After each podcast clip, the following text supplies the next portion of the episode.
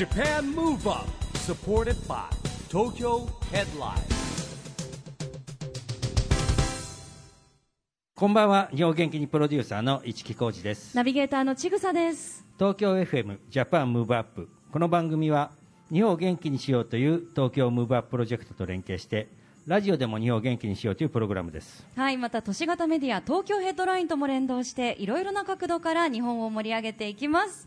さあ、市木さん、はい我々は今日はスタジオを飛び出しまして、はい市木さんが講師をしている祝徳大学の教室にお邪魔してます。はえー祝徳大学の学生さんが来てくれてます。こんにちは。こんにちは拍1年生ですよみんな、手1年生か。大学1年生、ねえ、じゃあ入学してまだでも数ヶ月ですね。そうですようねん。さあちなみに今日ここにいらっしゃる皆さんは夢がそれぞれお持ちかと思うんですけれどもどう何になりたい方が多いのかな？まあ、表現学科ですからね、うん。何らかの表現するって俳優いうのさんとかも。が目的俳優さんとかあいらっしゃる、うん。あなんかじゃあ制作関係に興味あるっていう方。あ結構いるねちなみに声優さんになりたい人どのぐらいいますか？あ結構いる。興味あるまあ、方いる声優んですね、さんになりたいと一番比率的には高いですよね、うん。ということでですね今回のゲストは声優の方をお呼びいたしました五十嵐正史さんです。えー五十嵐さんはですね静岡県出身の37歳。俳優とかね声優リポーター、えー司会からアーティスト幅広く活動されてるんですよね、はい。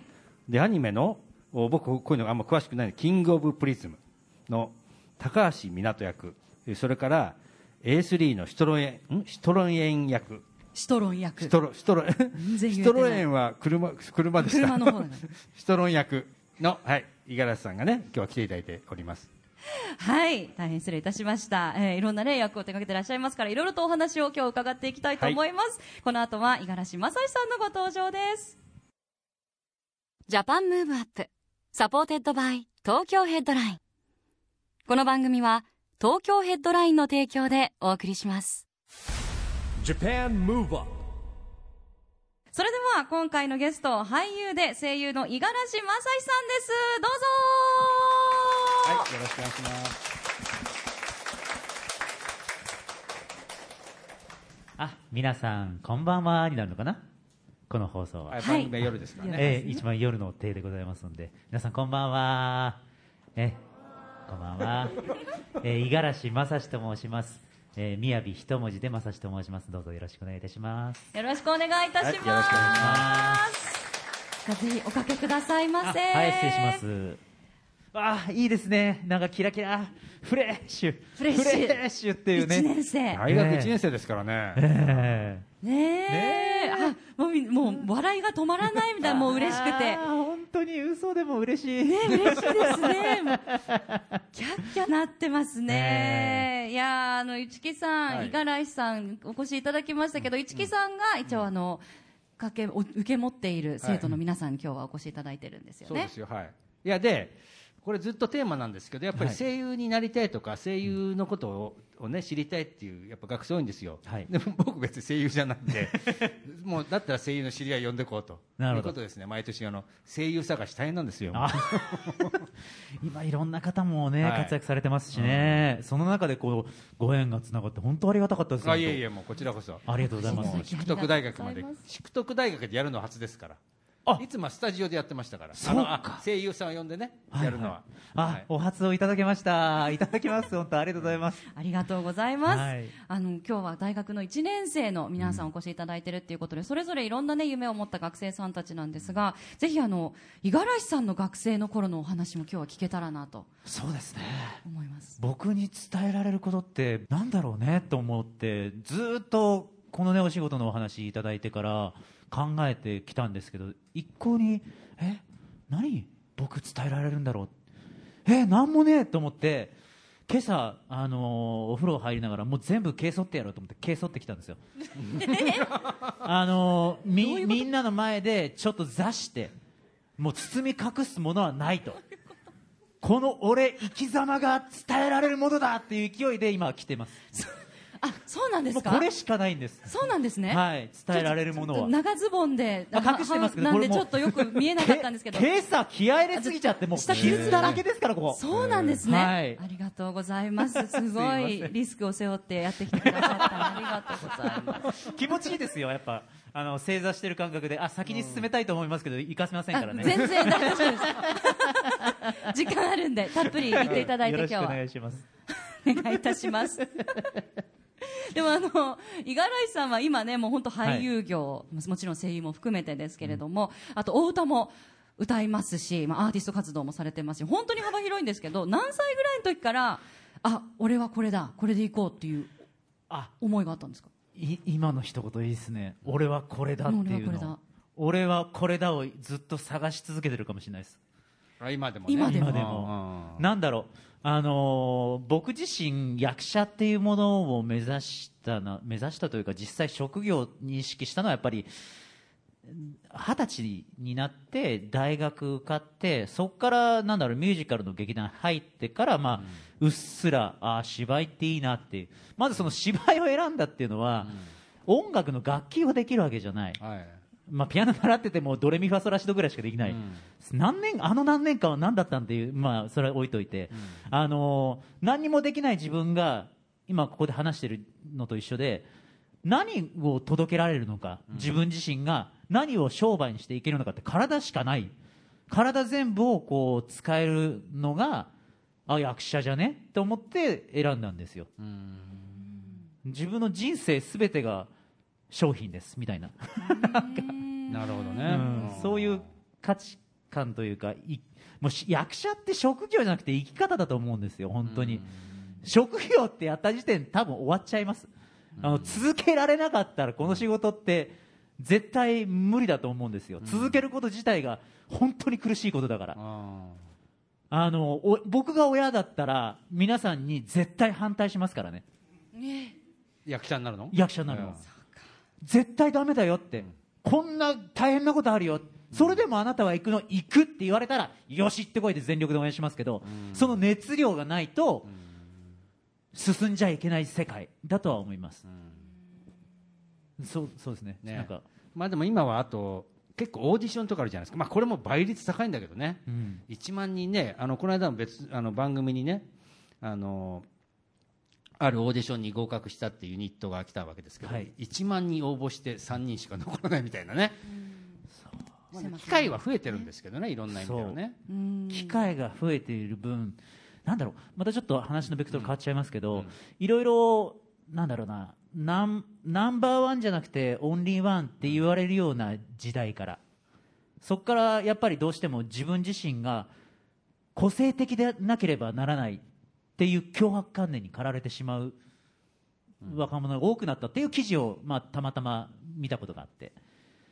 やっぱり自分自身と向き合う時間がどれだけあるのか特に今のこのご時世って自分とどれだけ向き合っなんだろう向き合っていけるのかっていうことが問われてると思うんですよ。必要以上に。で無理くり自分を作って作ってより個性的であろうとしちゃう。大変ですよね、今のご時世。うん。無個性であることを許されないというか、なんかそういうのも大変じゃねって思いますよ、うん。なんか取り留めない話ですけどね、あのさっきね、まあ、大学入学の話になったわけですけどあの僕の授業でね一つやってることがあって、えーまずまあ一応前提4年間ね大学生活、4年間どう過ごすかっていうスケジュール表をまずあの作ってもらうんですよ。でこれ変わってもいいんだけどまず1年生の時に自分の4年間をまずねあの、えー計画してねやっていきましょうと。やってるんですけどまあ気がついたら時間ってすぐ経っちゃうじゃないですか。そうですね。でその毎年そのその年ごとに何をするかっていうことに対して何をしなきゃいけないのかって書いてねっていうのをやってみてるんですよ、はいどんな大学生活でした？その。そうですね。もうノープランイエスマイライフの生活でしたね。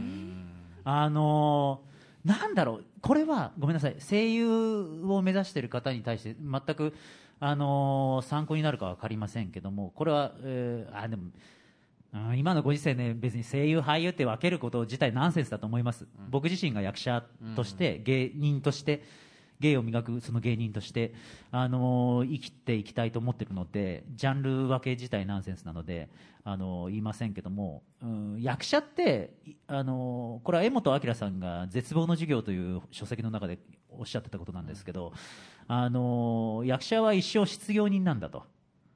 役が来なければ一生無職です、うんなのでその覚悟を持っていかなきゃいけないっていう中でよく選びましたね皆さんっていう状況なんですよ。だからトップダウンが成立する世界じゃなかったりするじゃないですか、ビルドアップでもそうですけどあの計画しようがそれ通りに行くわけがない世界なんですよ、どんだけ目指して俺こうなりたいこのチャンスをつかみたいと努力してもどんなに頑張っても扉開かないとき開かないんです自分が諦めてああもう無理だって思った時にポッて扉開いたりするんですよ。ああなんだろうとパッてやったらああチャンス乗れたみたいな。そういうことってままあってやっぱり運も実力のうちだって言われるのってそれなんですよ。僕自身もこうやって今皆さんの前でお話しさせていただいてる機会いただいてますけどあのーなんだろうな。運でしかないですね。本当に。なんか僕ベラベラ喋ってすいません。いやいやとんでもないです。いやもう運ってねその謙遜しておっしゃってますけれども、やっぱりあの大学4年間、えーかけてかなり毎日芝居漬けの生活を送られてたって読んだことがあるんですけど努力ももちろんたくさんされて。もうもう努力っていうのを意識した時点で多分続かないと思いますね。もうがむしゃらにただ楽しくて。いや楽しくがもう好きだからこの場所にいるんでしょ？っていう次元ですよね。え努力って何？っていう。イチロー選手とかでもそうでしょ？自分の練習なんて努力と思ってないんですから。まあそうですよね。だから、うん。まあ、ある意味学業とか資格っていうのは勉強すればするだけこう出るじゃないですか結果が、はい。やっぱり、まあ、スポーツもそうですしあの、ね、俳優業とか、まあ、こういうエンターテインメントはねやったからって結果が出るわけじゃない。だけどやっぱ好きだからこそこう極めていくみたいなところありますよね、もうその好きの度合いうん。が強くないとっていうところですよね本当に実際あの大学生の間は、まあ、学生っていう一つのなんかこう守られているようなものがあるじゃないですか、ね。大学生活が終わるとそれをじゃあどうやってあの食べていくことにできるのか、お職職業にしていくのか、まあ、それだけで生活できるようにしていくのか、みたいなところもやっぱり岐路に立つところってあると思うんですけどありますね。どういうようなその後卒業されてから道筋で俳優さんやられててさっき辛い時期もあるってお話もありましたけど。あのーそれは例えば今こうやってこの仕事を選んで、しこの仕事で食べていけてる状況になってますけどこうなったとしても一寸先は闇ですからね、いつまた食えなくなるか分かんないしその恐怖感と一生付き合わなきゃいけないんですよ、でもでもやめられないんですよこの仕事。面白いから、そこですよね。明日ゼロになるかもしれない明日本当に電気代も払えなくなるかもしれない。そうなってもまあいいか。まあいいじゃん。好きなことやらせてもらってんだからっていうスタンスを維持できること、そして貫くこと、それがないと僕がお父さんお母さんだったら心配になっちゃう、突き抜けこの子はこれだって。あこれだって見つけてんのかな俺もう見つけてると思います。よもう全然見つかってます。よ完全に見つかってます、んねこれだっていうこれ。うん。が親御さんにちゃんと伝えられた時すごく心地いいですから、俺自身は本当に30過ぎるまでおふくろにこの仕事やりたいって言えなかったんです。あずっとごまかしてごまかして、俺、あのー構成台本書いたりとかその学生卒業してから、まあ、学生期間中に、あのー別の事務所に所属しててそこクビになったんですよ、まあ、学業優先する、まあ、尖ってたんですね多分ね。学業を優先するんで、ああ別に。いやそういう仕事受けないっすね、みたいな感じで、せっかくいろんなチャンス今考えたら大手ですよ、大手なのにいろんなチャンス一回くれる、ん。あの映画出れたのに、ん。バカ野郎って今だったら思います。その失敗があったから、うん。今本当に今の事務所に出会ってご縁がつながって絶対にスケジュールは全部渡したいし、私的なやつはなるべくスケジュールで入れたくない。うん。チャンスがあったら絶対に戻しなきゃいけないっていうそのスタンスはその失敗の時から学んだ、だからその時にそのそういう生活があって、まあ、今の事務所入ってから、まあ、そこからでも全然食える状況じゃないわけですよ、ずーっと、まあ、アルバイト飲食店でして、まあ、そのまま行ったら店長になるんじゃないかっていうよくお決まりのコースですよ、やっぱりいろいろあの人気者ですから、私で、あのそこら辺でね、いろんな人に声かけるわけですよ、社長さんから、お前、会社任せるからどうだ？って言って、あそうっすか、ありがとうございますって適当に流しながら、あのそういうのがやりながら、自分の中でその模索しながら、構成台本書いたりとか、演出助手やったりとか、いろんな裏方全部やりました。そういう中で、えー、とおふくろには俺東京で、うん、こういう編集の仕事やってんだっていうようなごまかしの仕方。でずっと逃げてきました。でも30ちょうど30になった時に、あのおふくろが倒れて介護をしなくちゃいけなくなったんですね、それでなんかあこんなプラプラした生活もう本当に満喫生活当たり前だしバイト先のキッチンで髪洗ってそこで何泊もするみたいな生活だったんですよ。住所不定無職まさに。その生活やってたからじゃあ静岡戻ってもいいやと思ってあの故郷静岡で介護留学ですよね。介護留学しながらあのおふくろの世話しながらうんやりながらそれでもまあどっかであのこの仕事を諦めないで居続けた中でなんだろう静岡でじゃあなんかできることないって探した時に、あのレポーターの仕事たまたま受かって。でそこからテレビに映るその自分の姿を見せられたことで初めておふくろにああんたはこの仕事やりたかったんだっていうことが言えたんですよ。だそこまでずっと隠し通してた、うんそれってなんか自分の生き方として今日のすっぽんぽんの俺と一緒ですよ。あのなんか後ろめたかったり隠したいことあったりすると生き方として絶対にもったいない。今皆さん応援してくれる方関わってくれる人たちに全力で嘘偽りなく俺はこれだって言える方が私はこれだって言える方が絶対に得すると思います。これからの人生。人を巻き込んで。っていうのを言いたかった。何の話でしたっけ、あのね、その話で言うとね、まあ、ちょっとさっき控え室でも話してあのこの授業にですね静岡から通ってあくれてる子がいてですね。結構2時間ぐらいかかるんだっけ？あえどちらどちら？あ彼女えどこ？静岡の？長泉何市？寸東郡？ちょっと待って俺静岡市 焼津市なんだけど。寸東郡どこ？あでももうお待ちじゃん。何？だってテレ東とか映っちゃってたでしょ？ねえ。じゃあ私たちちょっと東京だよっていうタイプのエリアじゃん テレ東あ映るからテレ東が映るからね。東京だようんうんあなんつうか。そうかそうか。あもうご近所さん嬉しいです。うん。沼津から通ってる。いや大変だと思いますよ。だってね、うん。ここ東京も板橋まで来るのはね2時間ぐらいかかるんでしょ？だから、えー、片道片道？片道。2時間。えー、2時間半。毎日通ってる。お父さんお母さんは応援してくださってる？ほかほか。それ一番つ強いぜ。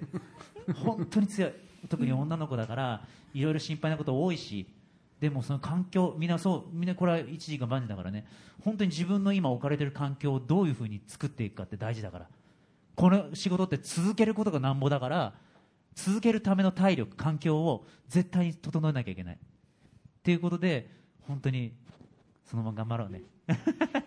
目指してるものは何かあるんですか？あまさにあほっかほっか。声優なんなんで今日はあの五十嵐さんせっかくなんでちょっとはいあのすごい具体的なお話なんですけどこの皆さんね例えばあの今お話にあったみたいにもうとにかく好きでこれはやりたいっていう気持ちを持ってる方たくさんいらっしゃると思うんですけど好きだけでじゃあそれでも好きだけで例えばねもうアルバイトしながらそれをもう続けるだけでも幸せっていう子もいると思うしもう本当に今の五十嵐さんみたいにそのアルバイト生活とかも全て立ってそれ一本で生活していけるんだまあいければそれが一番って思うこともたくさんあると。思うんですね、そうやって思ってる子も。そういった時に今あの大学でお芝居好きで好きで没頭されてやっててまず最初の事務所に入ったっていうお話あったと思うんですけどその一歩って五十嵐さんの場合はどうやってそれは叶ったんですか？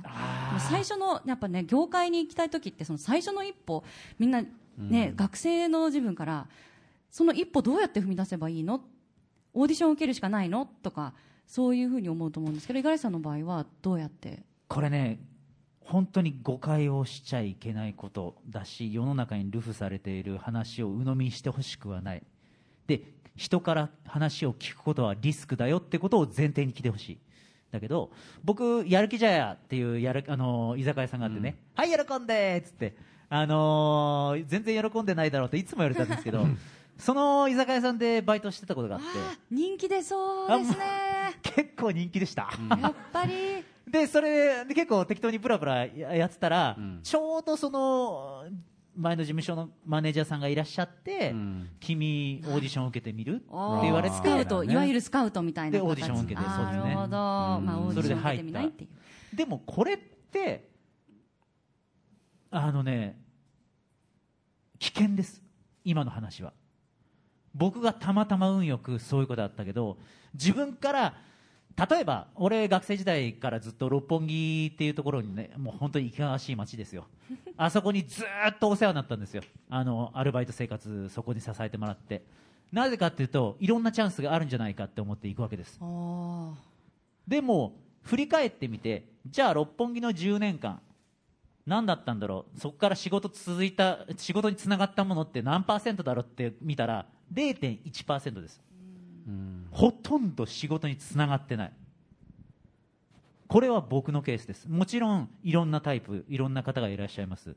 人の目を引く方々もいらっしゃればそれだけチャンスに出会える確率も高くなります。でもそこを望んでいくことは本当に 0. 何パーセントですよってことは思ってほしい、うん、これから例えばこの学校では多分アルバイトどういうふうになるのかは分かんないけど本当に例えば夜の仕事始めますとかそういうことになった場合本当にその匂いがついちゃうし接客時代つまり役者をやりたい方々にとっては、本当に5万といるんですよ。六本木に劇団やってます女優やってますモデルやってます。いるんだけどどうしても接客で夜の仕事やっちゃうとコミュニケーションが雑になります。軽い受け答え、さしすせそう。あさすが。すごいみたいなので上辺の会話になる。それが癖になると芝居に出ちゃいます、マイク前でカメラ前でその人ってすっぱだかにされるんですよ。普段のコミュニケーションが全てです。演技にとね、なんうん。なんとなくさ素人目線ではそういう場数踏んだ方のが深みが出るとか思っちゃうんですけどそそんなことはないですね、いやその、うん。その角度も間違いじゃないんですよ、うん。例えば僕があの例えば今皆さんの前ですからあんまりキャラ出してないですけど「はいどうもーこんにちはあははー」みたいなテンション上げる時あるじゃないですか。そういう時のこのテンションは六本木でただカラオケバーで盛り上げの時に使ってた声の出し方とか、うん自分が辛い時でも笑顔でいかいなきゃいけないなんとかこう口角上げてその人目の前にいる人を幸せにしたい楽しませたいっていうその、うーんギアチェンジですよね、その方法はその接客から学びました、あー。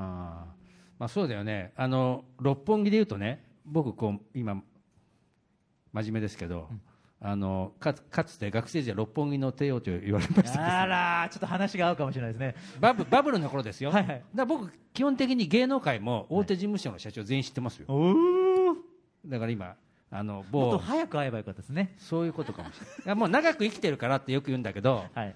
まああのねまあ、皆さんは親の世代だから、もうあの田原とタノキントリオとかからさ、はい。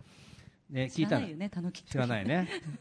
だからもうだって今その子供たちがみんなねあの俳優とか歌手になってますからね、そうですよね。あ今ちょっと話はずれちゃったんだけどで今ねそれで声優を目指す子たちは僕この学校で教えててびっくりしたのはあの声優の軸に行くんでしょ？行くんだって。だからダブルスクールっていうんですかね。あなんかそう。行ってる人いますか、声優のあレッスン受けてる方やっぱりいらっしゃいますね、あのそれこそあの前の事務所を出られて五十嵐さん現在のアクロスエンターテインメントってもう本当に声優さん目指してる方はね、もう夢の事務所だと思うんですけど、まあ、山寺宏一さんだったりね花江夏樹さんだったり。あと3年前に、あの宿徳の学生さんの登録の時に池澤春菜さんお越しいただきましたよね、うはいはい同じ事務所ですよね。なんでまあそういう、まあ、いわゆる大手に入るためにはどうしたらいい？そして五十嵐さんの場合はどういう経緯で入られたんですか？その時はまだ声優さんやられてなかったですよね。あのまず僕の入った経緯からの方がいいかな、えっと、僕自身はその前の事務所をクビになりました、うん。もう君は芝居好きなのは分かったよ。でもうちの事務所とはもう今後できませんっつってバサッと切られそれであこれが現実なんだって分かってでいろいろ、えっと、俳優の養成所に1年間お世話になってそこで公開オーディションというのがあっています。多分声優の皆さんも一緒です。声優目指そうとしている方の。あのそこで今の事務所に、えっと、前いたマネージャーさんが拾ってくださって顔出しとして、えっと、その舞台とか映像とかそっちの役者として今の事務所にあの入ったんですね、だからまさか今こう声の仕事をやらせていただくことになるとはって本当に思ってなかったです、うん、きっかけとなったことがあったんですよね。最初の声優さんへの一歩。そうですね。えーっときっかけ今の事務所を選んだきっかけ。声優のお仕事を始めるきっかあきっかけ。あそこからですね。まあさらにごめんね。あの年寄りだもんでさあの 話がかなり飛んじゃうんだけどうーん自分の中で僕の場合ですよ。自分の中でフィルターをししたくないんですよ。ささっき冒頭でも言いましたけど、俳優も声優も同じ役者だし芸人だし変わんないじゃんっていう。でたまたま僕が声優の仕事に出くわうん出会えたのはやっぱりそのノーボードなスタンスでいいた時に事務所の中でたまたまマネージャーの方々がこの案件こうやってこれこれあるけどどうする候補どうするっていうような話が飛び交ってたんですよ。でやっぱりそこで僕やります。僕にやらせてくださいって一言言ったんです。えー、って言われたけどいや絶対面白面白いです。僕入れてくださいって。もう全く分からなかったですよ。全く内容なんだか分からなかった。でもなんか面白そうだし絶対やろうと思って候補出してくださいっつって候補出していただいて通ってそのまま僕の初デビューの声優の仕事につながったんですけど、この僕やらせてくださいってことですよね。あの うーんその勇気というか、うん。あれこれこう考えてたら進まないし。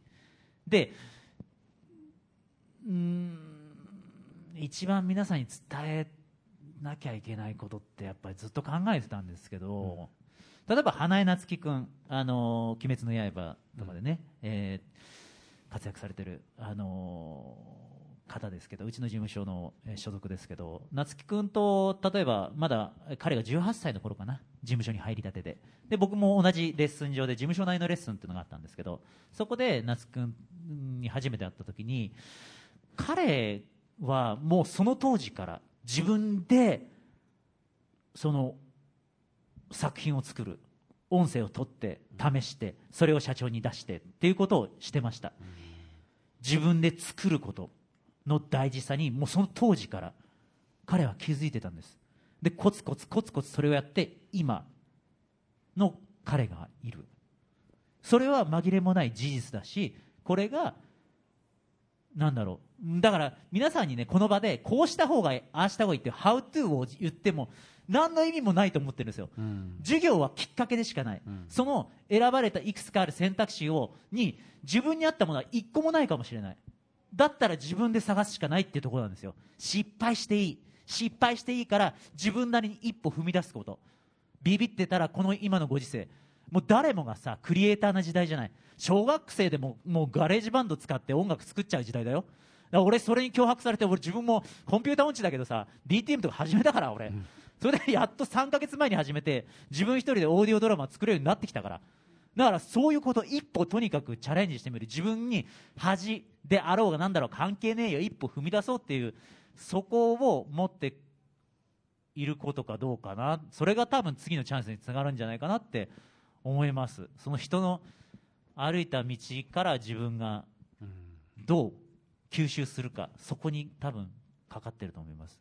ありがとうございます。とんでもないです。今、あの、自分で音楽作ってるんだよってお話ありましたけれども、今日はですね、せっかくなので、あの、五十嵐さんからですね、日本を元気にする曲が一曲あれば、リクエスト伺いたいなと思うんですけど毎回ね、これあの自分の元気な曲をね、紹介してもらって流す。今日はね、スペシャルなね、はい もう、五十嵐さんがご自身の作った。はい。あのー僕がね、えっ、とまあ、そうね、35歳の誕生日の次の日に、まあ、うちのお袋が亡くなったんですけど、で、69だったんですよ。で、あだったら70までとりあえず生きてみようかって思った時に、35だから残りの人生、あ、折り返しだと思って、じゃあこの折り返し何しようかって思った時に、自分が避けてきたもの、音楽と、えー、と詩作とか活の執筆の活動この2つはずっと避けてきました学生時代から脚本書いたりとか音楽ミュージカル出身出身って言ったらおこがましいね。ミュージカル劇団初めてだったけど挫折してもうやだやだってやって逃げてきたけど向き合おうと思って始めたのがそのお子様ブランチというユニットを始めたんですね。でまああのーちゃんと武道館に立ちたいと思ってで音楽作ろうと思ってでも一人じゃできない。誰かいない。ああそうだ。あの人いた。なんか頼めよっつったらよろオッケー。じゃあやろうみたいなもうノリです。おっさんのノリです。はい。それでえっ、とまあ自分の人生をねあのーやっぱ書き連ねていくことが自分自身のこれからの生き方につながる役者としてどう生きようかにつながると思ったんでこの活動を始めたんですけどその中で、あのーえー今回ですねお子様ブランチで寺島淳太君というね、えー声優さんがいらいるんですけどもその子とフューチャリング企画をしまして「おうマットさん」おマットさんっていうね、えー曲を作りました、えーあの A 面 B 面曲、えー、とそこからオーディオデロも全部脚本作詞は僕がやったりとかしてやってるんですけど本当にね楽しいことしかしないですね。そんな そんなあの歌詞もあの独特な世界観なのであのいいんですそれで。はい。なのでそのおマットさんを聞いていただきたいということですね。はいそうですね。あのぜひその 独特の歌詞の世界にもご注目いただきたいと思います、改めて曲紹介お願いします、はい。お子様ブランチ、えー、オーマットさんフューチャリング寺島淳太で改めてオーマットさんです。どうぞ Japan Move Up 曲は五十嵐さん率いる音楽ユニットお子様ブランチのニューシングル「おまっとさん」でした。いや曲調かっこいいうんですけども確かに歌詞独特、はい。もともとこの曲作ったのはクラウドファンディングをやろうと思って、でより多くの人を巻き込んだ方が面白いことってできるじゃないっていうスタンスでやっぱ実践しなきゃいけないと思って。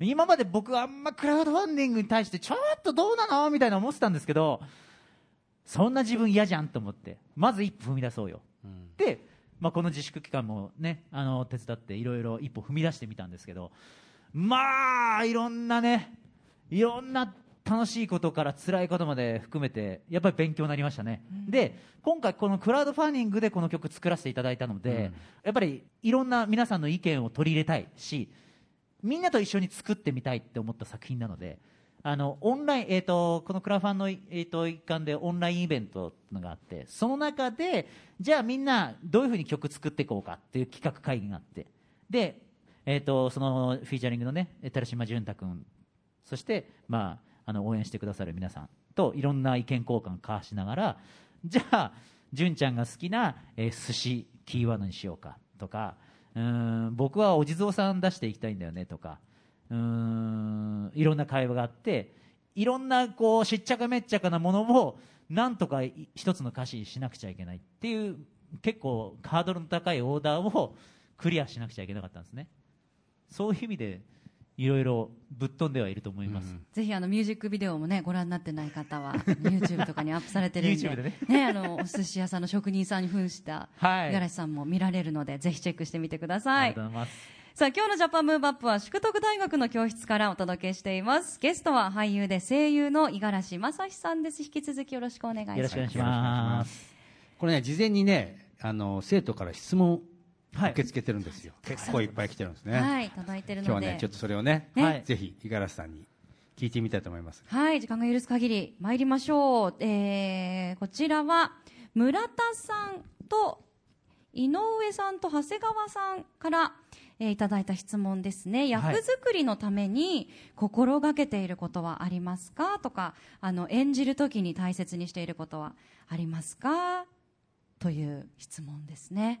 最近です。やっぱこの演技論とかそういうのって、うんその時々でやっぱり更新していかなくちゃいけなかったりするじゃないですか自分今でもそうです。現場によっても作品によっても自分の方法論って常に更新してい,、きたい人なので、あの今の自分としてのアプローチですけど極力自分を出さないことですね。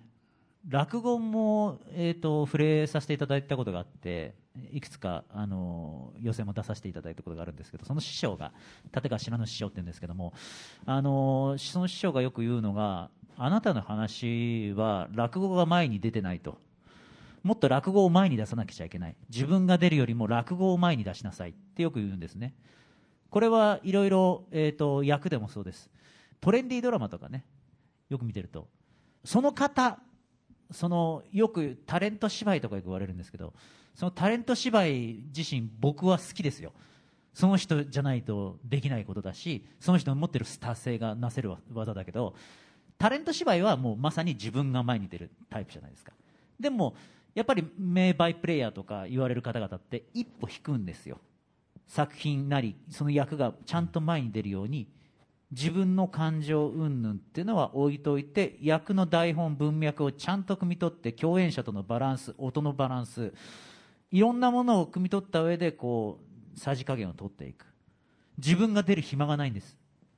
だこういう細かい、ね、演技の話するとこの尺じゃ足りないので、あの 今触りだけ言いました。自分を前に前に出しがちな自分ですからより引いて引いてもっとこう作品を前に出すってことを心がけています、今 Now、うん。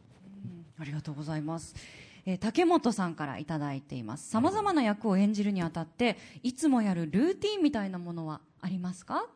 逆にいつものルーティンを壊すことですかね。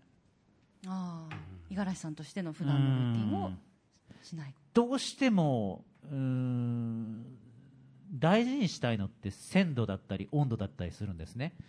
でこれは、えー、とどうしてもアニメやアニメの現場と,、えー、と舞台の現場ってうーんテクニカルの部分で言えばやっぱり違う部分ってやっぱあるんですね、うん、サイズ感の問題だったりまだほら1年生でこれからね始めようという方にとってはちょっと届きにくい言葉だったりするかもしれないですけどどっかに片隅に置いといてほしいんですけどあの根本はやっぱり演じるっていうのはベースは一緒なのであの難しいことは考えなくていいです。とにかくうん読解力だったりとかよく言われると思いますけど、ね、スクールとかでも。うん感性ですね。自分が日頃生活している中でどう自分が感じるのか、うん、っていうことをちゃんとよりこの振れ幅をうん豊かにする。ことで役を見た時に棒読みになっちゃう人っているじゃないですかやっぱりどうしても。それってその台本見て読解はして分かってんのにできないタイプと分かってないからできないタイプあると思うんですけど分かんないからできないんだったらまあ素直にいいんです。でも分かってるのにできないっていうことはそのチャンネルとか出し方とか自分自身の体の楽器の使い方がまだ不十分だったりするじゃないですか。せっかくドレミファソラシドっていうこの楽器があったとしてもドレしか使えてなかったりするんですよ。僕もドレミぐらいしかまだ使えてないです。あの本当にそう思います。なのでこれは一生かけてドレミファソラシドまでちゃんと自分の楽器を自由自在にコントロールできることを一生かけてやってしかないのであのうーん時間かかりますよ。時間かかります。ちなみにそのうまくドレミファソラシドを出せるようになるまでに、何か毎日やられている練習方法だったり本番前に必ずやることってあるんですか？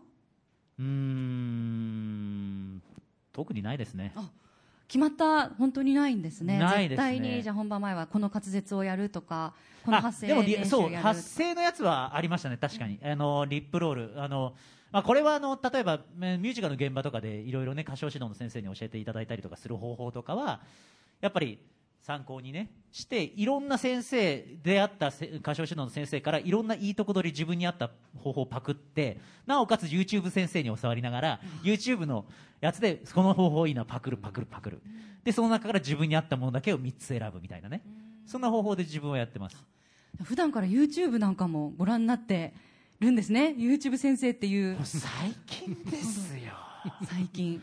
最近ようやくもうなの DTM わかんねえ。何 Cubase 何 DAW？何それ？みたいなとこから始まって、その方法を YouTube 先生にこうやってああなるほどって。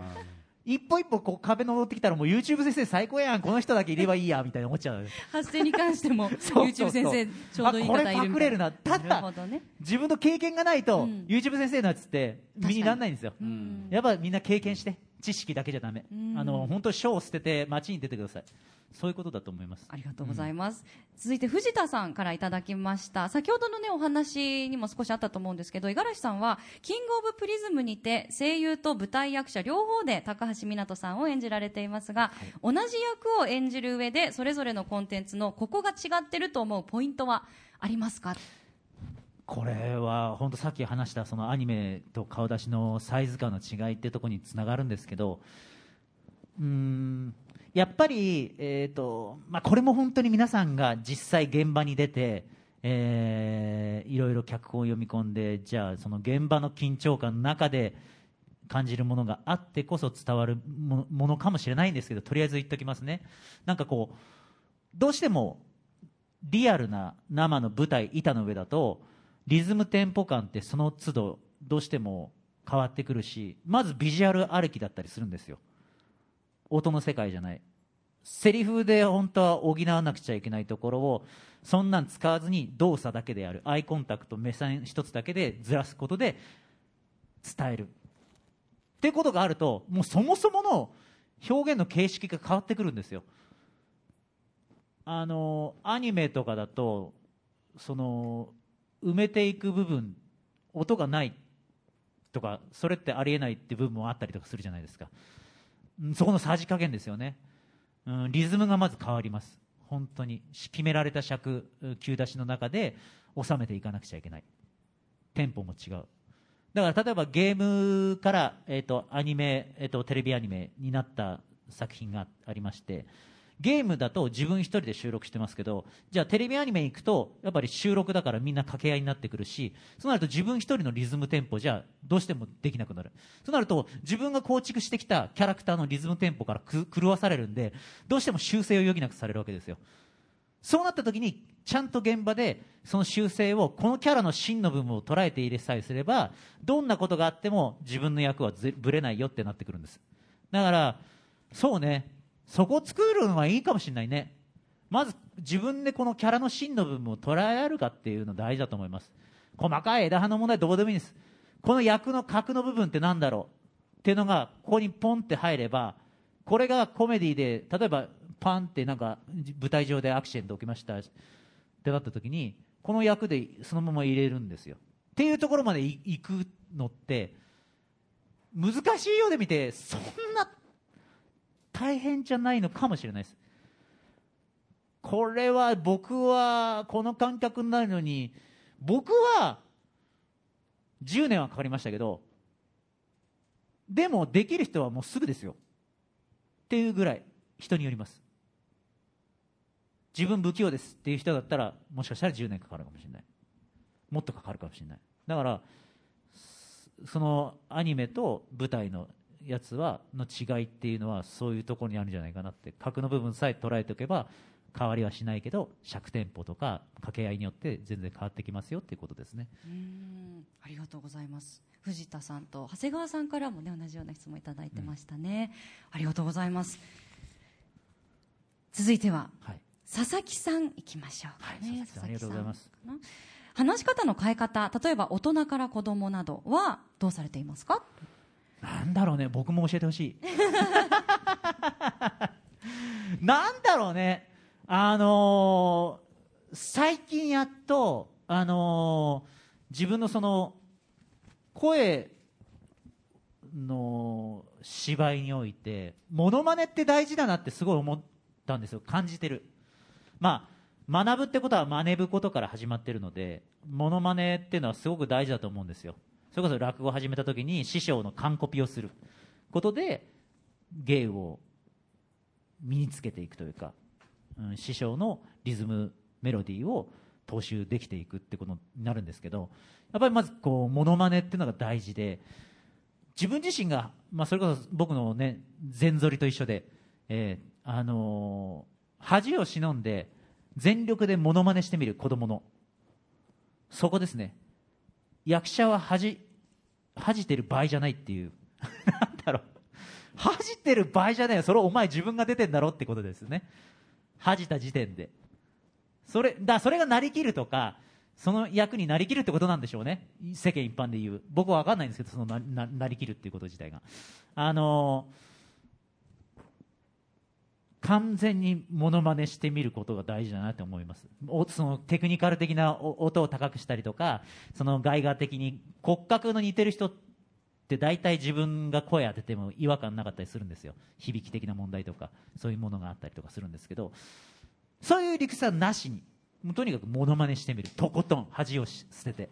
そこがスタートじゃないかなと思います。五十嵐さん日々なんか例えばテレビとか見てたりラジオとか聞いたりしてるときにあこれちょっとモノマネしてみようかな。あでもシャドーイングはしますね。ええあのあーこの人のリズムテンポすごく心地いいと思ったら聞きながらこうシシャドーイングしますね。こう。ーん。う、うん、とかやっぱナレーションとか僕にとっては未知の領域なんで聞いてて語尾の変化とか投げ方置き方言葉の置き方とかもやっぱ皆さんの目の前に身の回りにはものすごい教科書がいっぱいあるんですよ。テレビなんて財ただで垂れ流しされてる財産ですからね。YouTube 先生だってもう当然そうでしょ？いろいろもう知識なんていうのはもういくらでも拾える時代ですからまあ自分次第ですからね。本当に。でもう小学校デジタルネイティブの方々はもうそれを簡単にやってますから焦った方がいいと思うんですよね。俺自身も焦そこは焦ってやってます。ただ息切れしないようにねっていう。続けていくことが大事だから、うん、そこですよねやっぱりね。ううんん。ありがとうございます。稲田さんからの質問です。喉のケア法は何かありますか？あ特にないですなさそう。本当にあのあんまりそうすごい神経質な方いらっしゃるじゃないですか。いや本当。本当に本当にあの加湿して加湿していつもあのスプレー持ってそういうタイプではないですね。少なくともここ数時間見てる限りなさそうだなって。意外とさそれは体が強かって喉が強い人っているじゃない個人差がありまだってボーカルでもね普通はタバコ吸わないとかそう気にする人もいればガンガン吸ってんだけど普通に出せる人もいればね。お強いんですねやっぱ喉が、あまり今までトラブルってなかったですか？多分アルバイト時代に培った喉の強さですね。喜んでが。はい喜んで水谷そうだけどどんな状況でもテンショングー上げてガーってお酒飲んでみたいな喉、あの広げるみたいな自然にやってたんでしょうね。はああん。まあそれがいい悪いは置いといてですよ、うんだってどうしても今後もしかしたら携わる作品とかによってあれ自分で卓録の環境をさ整え始めてからいろいろ気づき始めました僕も。マイクの性能を上げるとあ俺ってこんなリップノイズ乗ってんだとかあ俺こんなコンディションによってカサカサダメじゃんこれみたいな。っていうの気づき始めるとケアって大事だなと思うんですよ。ええ。大事と思うんですけどそれは僕には合わない。個人差であくまでやっぱ自分にね合った方法で。あった方法で自それを見つけるっていうのがまあうん。大事なことかもしれないですそうですね。ね。え。荒川はい。えええ素敵にまとめていただきまいやとんでもない。荒川さんからいただきました。ありがとうございます。今までやってきた中で最も難しかった演じ方は何ですか？例咀嚼音。咀嚼音。咀嚼いや。音荒川さんいる？いる？ああ荒川さん最も難しかった役とかじゃなくて演じ方ですよね質問ね。演じ方っていうアプローチがもしかしたら僕の中にないのかもしれないんですけどあのでも確かに咀嚼音とかその息芝居と言われるものは本当に難しいです。舞台ばっかりやってきたからもうその動作やればいいじゃんってなるんですけどもう声の作品なんて声しか頼るものがない。扉例えば走って恋人のもとになんか手紙を届ける。その道中にいろんな仕掛けトラップがあったりするとさそれをさ声だけで表現しなきゃいけない。なんか最初でやってんのにさあのなんかつまずいた時に っていうその一つでそのつまずいた石の大きさとかも表現しなくちゃいけなかったり。つまずいてそのリアリアクション取りましたからのまたそれでも行くっていう一つワンあのワンアクション入れたりとか。だか思いつくビジュアルのものを全部声にしなくちゃいけない。っていう意味で生き芝居は最高に難しいなっていうか。でもここをクリアしたらまた一つ違う景色が見えるんじゃないかなとは僕は思います。大変贅沢なお願いなんですけど、あの急いで走ってて、大きめの石があって、つまずいて、リアクションするけど、また走る。一回お願いしてもいいですか？あれ？僕苦手って言いましたよ だって今ね、ちょっとやってくださっただけでもめちゃくちゃ、わあもっと聞きたいと思いましたよね、みんなどうかしら。ねえ。なんかうなずいてくれてるわ。本当に最初の扉じゃあそこそそこのイメージだよねどうしようかねどのぐらいにしようかねえっ、と設定がね例えばなんか重い扉。開いた。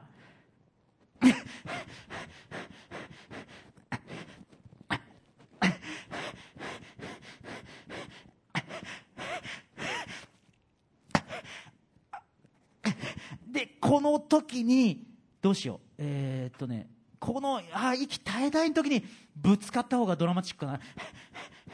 で待って。で行った時にどうしようかな。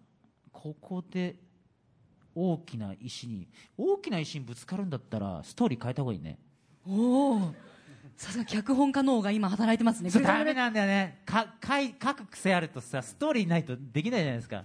ダメだよこれね。こういう瞬発力だから。他の声優さんみんなバンバンやっちゃいますんでその人参考にしてください。いやーでもすごい。途中まですごい。そう。そこでどうしよう。面白くなってきちゃったね。なんかえっ、とスタートはスタートのんきな方がいいね。どんどん変わるぞ。なんかそれあの普通の朝のジョギングね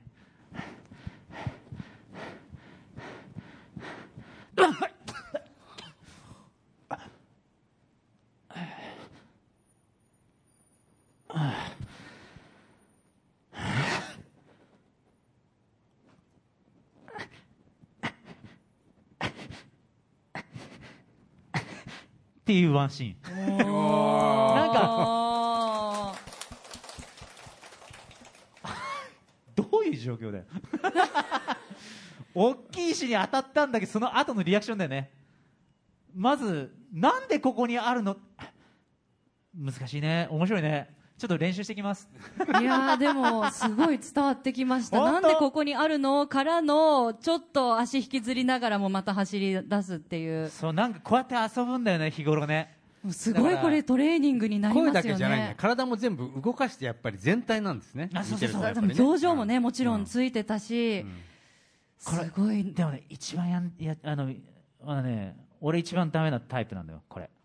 あのこうやって今みんなビジュアルでしょ？でもラジオ聞いてごらん。これでラジオでちゃんと僕の今こうやって共有ここでねみんなで共有してるイメージがちゃんとラジオ聞いた時にイメージ伝ってたら僕はもうちゃんと次の世界に行ける、うん、そこはシビアにみんなもこの声優は本当にいい役者なのかどうかっていうのを斜めに見てた方がいいよ絶対。こんなどうしようもねえやつすぐ超えてやるよって思ってないとね。頑張ろう。絶対こんなやつ絶対倒さ倒して上に行ってやるよってみんな思えるかどうかですね。そうそうそう。常に自分にも厳しくということですね。ありがとうございます。はい。お残念ながらお時間えが質問は以上とうん。させていただきます。皆さんね今からね。たくさんの質問本当にどうもありがとうございました。ありがとうございましたありがとうございました。ということでまだまだねちょっとお話聞き足りないんですけれども。僕ね一個聞きたいのはやっぱりね、はい。逆に僕はあの演じる方じゃなくてプロデュースサイドとしたらね、まあ、今例えばコロナになってエンターテインメント非常に大変なことになってるわけですよ、ね、でクールジャパンもクールジャパンどころじゃないわけですよ、で、まあ、ちょっと真面目な話になるんですけど、はい。経済産業省とこれからのあのクールジャパンどうするかっていうね、はい。あのワーキングやってるんですね、はい。で考えると例えばネットフリックス見てくださいよ、はい。上位に来るのは全部アニメですよ日本は、うん。全部韓国にやられちゃって。で結局今強みってなると、まあ、日本食もあるしあとアニメなんだよね。はい。でそうするとやっぱ声優っていうのはクローズアップされてくるじゃないですか、はい。なんだけど、まああのまあ、五十嵐さんとも話してました。五十嵐さん自身もそうなんですけど今声優単体の領域じゃない世界に入ってきてますよね。そうですね。だからもう俳優もするし声優もあるしなんだろう、多ジャンルにこうなんていうかな本当にそのダイバーシティって言葉じゃなくていろんなことできる、ね、あの人たちっていうのがこういっぱい出てきてるような気がするわけですよ。そうですね。だからそこがねどどでもアニ絶対アニメですよ。やっぱりこう世界に打って出るのは日本は。そうですね、ただ今こう今これがバブルと捉えるのが適切かどうかわからないです。けどもやっぱり総人口がね増えること自体いろんな人が集まってクオリティが上がったりとかいろんな発想が生まれてすごい僕はいいなと思う人なんですけどあのここからいわゆるその消費財としての声優さんの文化があのアイドル的な、あの文化が、えーどこで淘汰されるのかなというのは確かにどっかで冷静に皆さん自身も、まあ、もちろん考えてると思いますし、うん、あるんですけどさっきもおっしゃったようにオールマイティに例えば僕自身もいろいろ興味があるしいろいろやってみたい人だから作詞とか作曲も始めたりとか落語やったりリポーターやったりとかいろんなことをやっぱ今手がけてやってるじゃないですか。自分のプロジェクトも自分でやってみたりとか。そういうタイプともう私はこれだけいきます。声優って特にそうだと思います。僕は声優って本当に専門職だと思いますし声優にしかできないことってすごくあると思います。実直にやられてる方多くいるので本当にスペシャリストだと思うんでうんもうバーンって分かれると思いますよね。そうね。だから、うん。専門性でも、まあ、2通りあるじゃん。専門性、やっぱ軸を一つ持ってる人っていうのはそれを広げるためにいろんなことやるわけですよね、はい。でもともと、まあ、確かにそうだな。いろんなことできちゃう人ほどもしかしたら一つの軸がないのかもしれない。だから時ね。時代なんですよねやっぱね。あ時代。うーんなるほど。時代か。だからその時代にだほらあのダーウィンが言ってたじゃないですか、その生き残るものって強いものでもなければ賢いものでもない、うん。その変化できるものだっていう、でつそうなるとやっぱり生き残るためには変化していかなきゃいけない、うん。その時代時代に合わせていかなくちゃいけない。ってなるとやっぱそこの嗅覚大事なんですね。大事ですよ、うん。まあ、だからあとはね僕、まあ、こう生徒たちに言いたいのはもう一つはねいろんなことを目指していくんだけど、やっぱ仲間っていなきゃいけないんですよ。常にこうアシストできるし同じようなこうこう感覚の人たち。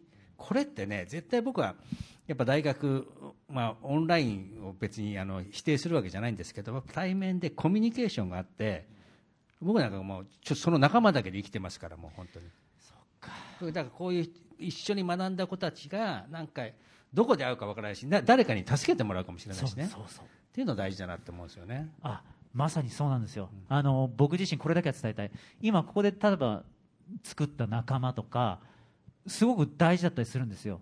うーんと僕が今プロジェクトをいくつかあの始めた時にチーム作りっていうのをものすごく大事にしてるんですね。なんでかっていうとちょうど自粛期間中にあの三国志読んで諸葛孔明にすごい憧れてそういう人に出な出会わなきゃいけないなとかああこういう人選しないとうまくチームって回っていかないな。やっぱ出会いなんですよね。どういう人と出会ってどういう人と掛け算できるのかそういうチームができた時に上に行けたりするんですよ。一人じゃできなかったらその隣の友達と協力し合って何か高みを目指すとか。でこれ放送学科だからいろいろそういうあるでしょ？メニューにね。これから多分あると思う。あのカリキュラムを見た時に。あのそういった内容があると思ったんであのぜひともここで出会った仲間逆に他の文芸とかあともう一個あるじゃん。編集か。文芸編集ともっとクロスでいろんな仲間作った方がいい。どんどん。で大学の外出ていろんな人と触れ合っていろんな人脈というかご縁を引き寄せるってことを大事だと思う。そこを見つけた時その大事さを見つけた時に次に自分の実力以上のものを身につけることができると思う。そこは大事ですよね本当にねありがとうござありいます。がとうございます素晴らしいアドバイス。いや、本当にね、おお時間足りないぐらいだったんですけれども、残念ながら、えー近づいてきてしまいましたので、お別れしたいと思います。えー本当に貴重なお話、どうもありがとうございました。今回のゲストは俳優で声優の五十嵐正史さんでした。ありがとうございました。ありがとうございましたありがとうございましたありがとうございましたありがとうございました Japan Move Up, ここで毎月第2月曜日発行のエンタメフリーペーパー東京ヘッドラインからのお知らせです。東京ヘッドラインのウェブサイトではウェブサイト限定のオリジナル記事が大幅に増加しています。最近の人気記事は EXILE USA と TETSUYA 雨の横浜で渾身の Rising Sun パフォーマンス。キッズダンサーと未来つなぐ。森田美里山田孝之とのラブシーンは幸せ。その言葉が示す役者としての揺るぎない覚悟。ドーベルマンインフィニティ夏シングルはミディアムバラード。8月に夏化粧アップデーティングライフをリリース。秘密の社交場も登場。渋谷パルコで名作 RPG マザーの期間限定ショップマザーの広場開催。などがよく読まれていました。その他にもたくさんの記事が毎日更新されていますのでぜひ東京ヘッドラインウェブをチェックしてくださいね。Japan Move Up さあ今日は市木さんが普段授業をしている淑徳大学にお邪魔して番組収録させていただきました。いやもう熱いトークでね。本当に。僕はずっと聞き入ってましたけどね俳優論というか、ねえ、うんやっぱり厳しい世界で生き抜くことって、本当にすごいことだなと改めて思いまますよね。あでもねどんな仕事もそうですけどねやっぱりあと時代感がやっぱりいろんなことで影響するから、うん。まあ大事なことはやっぱりいろんなことを学ぶっていうねはい、あとこね。アンテナ常に張アンテナってね常、にやっときながら学ぶということと、うん。やっぱり仲間づくり、ね、まああとやっぱ好きっていう情熱と気持うん。ち、大切なんですね、学ぶところがたくさんありました。そして学生の皆さんもねすごく熱心に聞いてくださって、い、い空気感でしたよね。1年生ですから。1年生フレッシュでした、ということでジャパンムーブアップ今週はそろそろお別れの時間です。次回も元気のヒントをたくさん見つけていきましょう。はい。これからもみんなで知恵を出し合って日本を元気にしていきましょう、はい。ジャパンムーブアップお相手は市木浩二と。ちぐさでした。この後も東京 FM の番組でお楽しみください。それではまた来週。 Japan Move Up supported by 東京ヘッドラインこの番組は東京ヘッドラインの提供でお送りしました